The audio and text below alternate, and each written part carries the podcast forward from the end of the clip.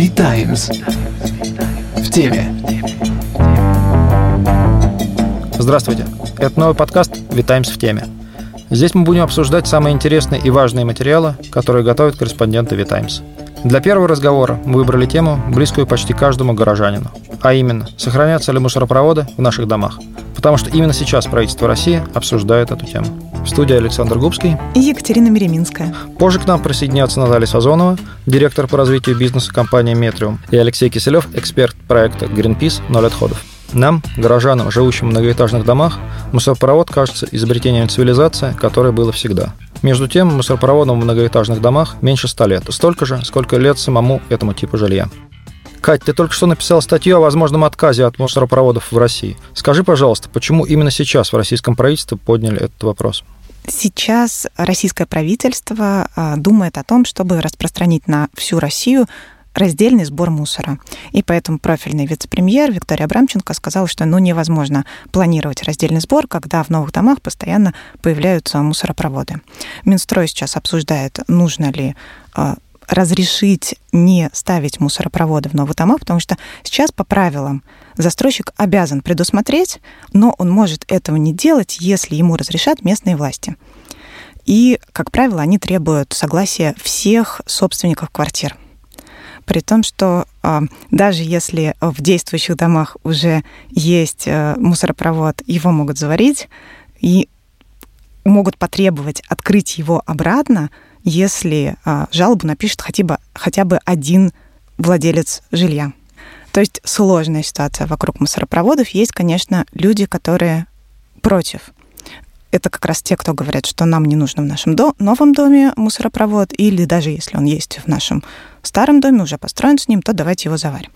Тут аргументы понятны. Это антисанитария, а, плохой запах, а, какие-то паразиты, вплоть до крыс – но, как выяснилось, есть люди, которые очень за.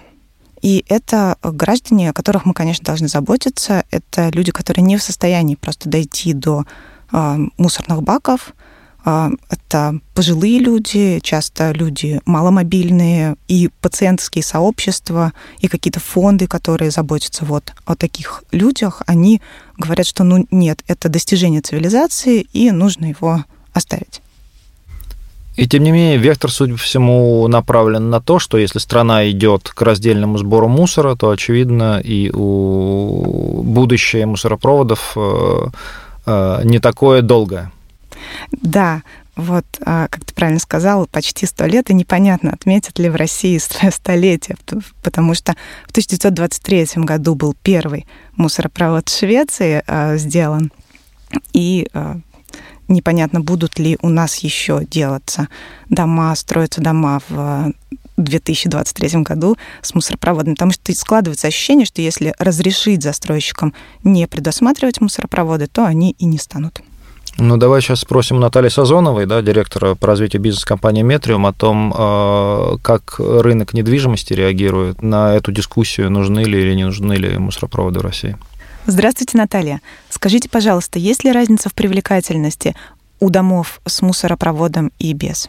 А вы знаете, спор о мусоропроводах, так же как и спор о лоджиях и балконах на рынке современных новостроек идет вот с момента его становления. Поскольку домостроение у нас сейчас стремится ввысь, а с превышением 75 метров высоту дома, а это всего 22 этажа, что по современным меркам уже не так много, а, мусоропровод становится очень сложной конструкцией, потому что, сами понимаете, мусор, летящий с такой высоты, набирает э, невероятную скорость, и поэтому для устройства мусоропроводов в домах больше высотности, чем 22 этажа, применяются совсем другие системы, что усложняет, удорожает конструкцию и э, в том числе ведет к усложнению ее обслуживанию, соответственно, удорожанию обслуживания для населения. А вы, может быть, замечали, э, какие именно люди вот э, за мусоропровод, а какие против? Правильно я понимаю, что вот дорогое высотное жилье, там больше отказываются, или им все равно, на самом деле, сколько платить и за квадратный метр, и потом за обслуживание? А, вы знаете, забавный вопрос. Вообще считается ну, такой устоявшийся стереотип, что да, мусоропроводы в основном старшее поколение. Но, однако, даже среди моих знакомых и вполне себе молодых и успешных людей, а, приобретших квартиру в крупном современном комплексе бизнес-класса, есть жалобы на то, что мусоропровода нет. Но эти жалобы в том числе связаны с тем, что застройщик не очень удобно организовал систему выброса мусора э, вот, без мусоропровода. Э, вот конкретно о моей коллеге, которая купила квартиру в высоком комплексе бизнес-класса и страдает от отсутствия мусоропровода, от нее поступают жалобы на то, что э, мусоросборник организован только на одном уровне паркинга – в то время как ей приходится идти туда выбрасывать мусор, а потом э, идти к лифту и спускаться на свой уровень паркинга, чтобы уехать. Наталья, скажите, пожалуйста, а наличие или отсутствие мусоропроводов в домах, новостройках как-то влияет на их цену?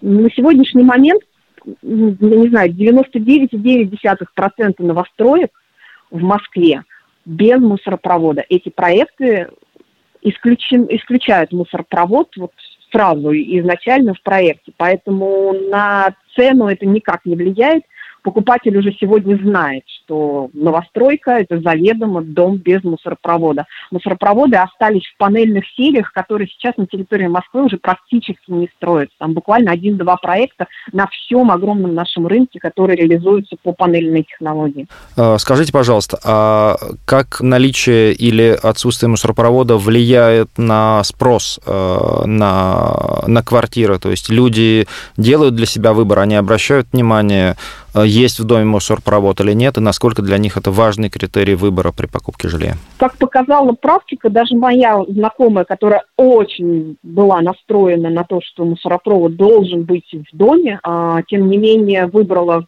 новостройку без мусоропровода, смирившись э, с этим нюансом, потому что все остальные факторы ее устраивали. Поэтому я думаю, что постепенно с переходом э, всего нашего рынка на раздельный сбор мусора, э, мусоропроводы совсем уйдут в прошлое. И даже в старых домах, скорее всего, они постепенно будут э, консервироваться в пользу раздельных мусоросборников. Э, я помню свое советское детство, которое прошло в 12-этажном доме в Москве. Там на каждом этаже рядом с мусоропроводом стояли ведра для сбора органических отходов. Убирали их не каждый день, и, честно скажу, воспоминания об этом довольно жуткие. Да, открытое ведро для органических отходов меня очень смущает. Слава богу, я не видела это ни в своем страшном советском детстве, ни сейчас. Органические отходы должны утилизироваться отдельно и, разумеется, не стоять открытыми. А что касается мусоропровода, куда, ну, вы сами понимаете, можно сбросить абсолютно все, что угодно, и часто бывало такое, что градусник разбитый в квартире, там, собранная ртуть, высыпалась также в мусоропровод, и от этого уже страдал весь подъезд, ну, как минимум, жители первых этажей. Ну, это неправильно. И отказ от мусоропроводов, на мой взгляд, это цивилизованный виток развития рынка. А, скажите, пожалуйста, вы говорите, что в Москве почти 100% э, домов новых строится без мусоропроводов. А нужно ли тогда государственное регулирование этого вопроса, то, что сейчас обсуждает Минстрой, потом будет обсуждать правительство? А, я думаю, что если на уровне государства раздельный сбор мусора будет поддерживаться – и для государства станет выгоден раздельный сбор мусора, то, разумеется, от мусоропроводов откажутся даже в старых домах. Либо, как такой, как вариант, скорее футуристический, мусоропроводы будут ответственными жильцами использоваться для утилизации только какого-то одного конкретного вида мусора, и это точно будет не органика. Вот я хотела еще спросить, а есть ли у нас варианты двойных или четырехсекционных мусоропроводов, чтобы можно было реализовывать вот этот раздельный сбор и при этом не отказываясь от э, достижения цивилизации? Что касается СНИПов, по которым строятся мусоропроводы, проектируются, там не предусмотрены двуствольные мусоропроводы. И, честно говоря, я ни разу не видела, по крайней мере, на рынке вот, московского региона, я такое, такое чудо не видела. Возможно, где-то есть, у каких-то очень продвинутых девелоперов, но даже вот э, передовиков, которых я знаю, они идут в сторону контейнеров. Они делают очень классные заглубленные контейнеры для сбора мусора, удобные, чистейшие абсолютно контейнерные площадки перед подъездами, которые очень презентабельно выглядят, но все-таки вот в сторону контейнерного сбора и вывоза. Спасибо вам. Спасибо вам. Всего доброго. До свидания. А мы продолжаем наш разговор. Одним из вариантов утилизации бытовых отходов, в частности органических, являются измельчители, которые устанавливаются под раковиной. Насколько этот э, путь перспективен э, и применим в России? Действительно, сейчас э, одновременно с вопросом о мусоропроводах э, Минстрой и правительство обсуждают установку в обязательном порядке в каждой квартире измельчителей, так называемых диспоузеров, которым можно будет скормить все э, пищевые отходы, и они тогда попадут прямиком в канализацию и, казалось бы, решат проблему э, такого мусора органического. На самом деле это очень спорный вопрос, потому что таким образом получается другие отходы, это осадок сточных вод, который тоже нужно утилизировать, его тоже складируют на специальных только уже полигонах, которые тоже плохо пахнут и не нравятся жителям то есть у нас или полигоны с мусором, или полигоны с осадком. На самом деле примерно тоже на то же. И поэтому решать вопрос отходов нужно как-то иначе, не отказываясь от от одного или другого, а сразу комплексно. И я предлагаю обсудить это с человеком, который знает об отходах все или почти все. Это эксперт проекта Greenpeace «Ноль отходов» Алексей Киселев. Алексей, расскажите, пожалуйста, что вы как эксперт по отходам думаете по поводу мусоропроводов? Нужны они или лучше от них отказаться? Значит, мусоропровод, с моей точки зрения, нет. Самая вредная вещь, она достаточно устаревшая для 21 века. И от нее, безусловно, нужно отказываться. Это не плод нового воспаленного сознания. В стране достаточно большое количество городов, да, такие как тот же Оренбург, достаточно крупный город, или там город Костомукша, который не крупный, которые прекрасно живут без мусоропроводов и не испытывают проблем. Вот. И сейчас я объясню, почему это все происходит. Смотрите, во-первых, э, первая проблема мусоропровод – это источник э, антисанитарных всяких явлений, просто потому что обслуживание мусоропровода достаточно кропотливая и затратная штука. Существуют нормативы, существует методика, их необходимо достаточно часто мыть и так далее. И, как известно, я думаю, всем э, никто этого никогда или там видел один раз в какое-то такое достаточно жуткое количество лет. Это первое. Второе, к сожалению, в России у нас привычка курения распространена достаточно активно и сильно, и ни полиция, ни муниципальные органы не в состоянии добиться исполнения закона о запрете курения табака. И у нас массовое курение на лестничных клеток, и мусоропровод здесь используется как пепельница. И бывает достаточно одной плохо погашенной сигареты, чтобы мусоропровод загорелся. Я знаю достаточно много домов, включая свой, например, да, где люди, пережившие пожар на мусоропроводе, коллективно принимают решение больше мусоропроводом не пользоваться, отказаться от него, заварить и так далее, потому что тушить его долго, восстанавливать дорого, и все это ложится на плечи собственников жилья, и это проблема. Ну и, собственно говоря, самая, самая главная проблема, она мной напоследок отнесена, это то, что мусоропровод мешает решению проблемы отходов. Во-первых, потому что в мусороприемной камере мусоропровода все и полезные, и неполезные отходы перемешиваются, органические перемешиваются с неорганическими и так далее. На выходе у вас зловонная масса, которая на вторсырье, ну, даже если мы очень сильно будем стараться, непригодна. Потом еще ее подожмут, что называется, в мусоровозе, и в итоге у вас это все получается непригодно и может ехать только либо на свалку, либо на сжигание, а при отсутствии мусоропровода и наличии раздельного сбора в шаговой доступности это все становится полезными ресурсами и еще не один раз может послужить человечеству.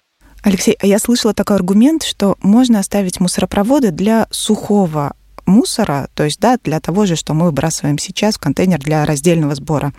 А, пластик, стекло, а органику, например, специальными измельчителями а, утилизировать, не выходя из квартиры. Как вам такой вариант? Значит, это фактически создание раздельного сбора в раковине квартиры. К сожалению, это в нашей стране имеет смысл делать в Москве, где биогазовые станции стоят на всех э, установках, на всех больших, как это, станции РАЦ они называются, станции водоочистки, да, их две у нас основные.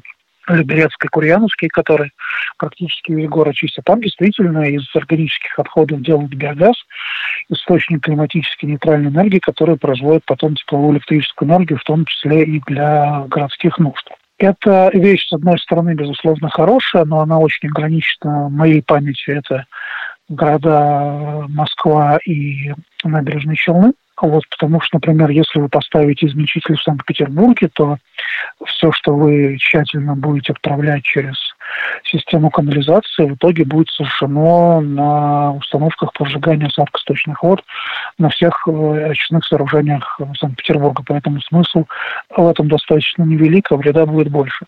Но если вы э, просто ставите контейнер, как это было в советское время, для сбора пищевых отходов, то вы из этого сможете сделать хорошее качественное удобрение, которое вы можете продать и выручить деньги. Кстати, можно на опыт Оренбурга посмотреть. Там ставили эксперимент именно по сбору органики на площадку для раздельного сбора. То в этом случае вы начинаете производить товарный продукт. Вот так работает много стран мира. И вот, собственно говоря, в 2015 году в Германии, которую мы считали эталоном, всем поняли, что у них проблема – законом сбор органики предусмотрен у каждого жителя Германии, а де юра, а де факто всего этого нет. И вот сейчас они тоже а, суетятся, бегают, пытаются понять, как это все организовать. То есть в итоге, опять-таки, да, мы должны прийти к тому, что потоки надо разводить. Мы должны прийти на старте к четырехпоточной системе. А есть ли в этой системе место для мусоропроводов? Ни в одной системе места для мусоропровода нет. А еще раз, да, вот а, иногда бывает необходимо убрать слабину какую-то, да, вот возможность сбежать, что называется, с беговой дорожки, просто для того, чтобы общество решило такие одну из самых глобальных своих проблем. Ну, то есть никогда не бывает, чтобы всем было хорошо всегда кому-то нужно будет привыкать и перестраиваться. Но, к сожалению, это жизнь. Ну, есть же социальная проблема, да, что в России сотни тысяч, а то и несколько миллионов маломобильных граждан. А как быть с ними, кто им окажет э, помощь, кто за них будет выносить мусор? Вы говорите, что это можно поручить дворникам. А вот в городах, которые вы приводили в России примеры, или, может быть, в Белоруссии, или в вашем доме, есть ли такие примеры? Действительно, дворники приходят э, за мусором? Ну, я бы тогда, вот серьезно, значит, знаю по своему дому район Чертаново центральный. А дворники ходят по этажам, дворники ходят и вдоль дома. Да, да, надо просто в этом случае это вписать либо в обязанность дворника, либо э, а об обязанности, кстати, социального работника это уже имеется и так, без каких бы то ни было дополнительных вещей. То есть я к тому, что, а, смотрите, у любой медали две стороны. С одной стороны, мы должны обеспечить маломобильным гражданам достойные условия существования. Нет никакого здесь сомнения, споров и так далее. Но с другой стороны, а кто дал нам право лишать маломобильных граждан возможности цивилизованно обращаться с отходами. Поэтому хотим мы этого или не хотим, но придется коммунальные службы такой задачей обременять. Спасибо большое, Алексей, за, за ваш рассказ. Да. Очень интересно. Да, действительно сложная проблема, которую мы сегодня рассмотрели со всех сторон. Саша, скажи, у тебя сложилось какое-то мнение, нужны они или нет? Ну, я только сейчас, благодаря нашему разговору, осознал до конца, насколько это сложная и комплексная проблема. Я живу в Северном Чертанове, у нас там, у нас там вакуумные мусоропроводы, которые на локальную станцию э, сбора мусора все это отправляют, но они тоже не, не сортируются, только-только начинают ставить первые контейнеры с раздельным мусором, но теперь очевидно, что я буду, я буду ходить туда, если не каждый день, то очень часто. Да, я тоже сама почти не пользуюсь мусоропроводом, хотя каждый раз живу где-то, где они есть. Ну и, конечно, люди, которые сортируют отходы, они ими очень редко пользуются, потому что просто не влезают все эти накопленные бутылки и пластик. Ну, будем надеяться, что наши с тобой позитивные настрои будут поддерживать все больше и больше наших соотечественников. Всем спасибо, до свидания, до, до будущих встреч. Читайте «Витаймс». Читайте и слушайте «Витаймс».